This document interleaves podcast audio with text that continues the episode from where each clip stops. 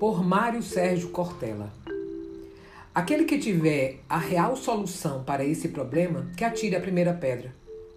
Atire no prefeito que fechou a cidade e mandou todos para casa.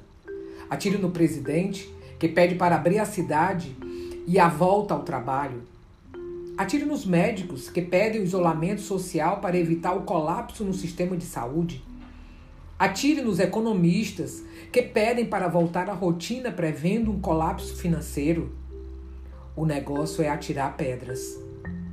Se voltar tudo a funcionar, vai morrer quantas pessoas?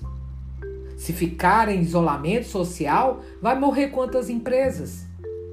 Vou responder. Ninguém sabe.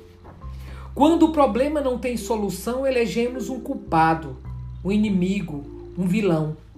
Não, a culpa não é do prefeito. Não, a culpa não é do governador. Não, a culpa não é do presidente, nem dos médicos, nem dos economistas e nem do ministro da Saúde.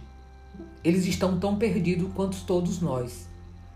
Tão perdido quanto Donald Trump e todos os líderes mundiais. Fomos pegos de surpresa, sem manual de procedimentos.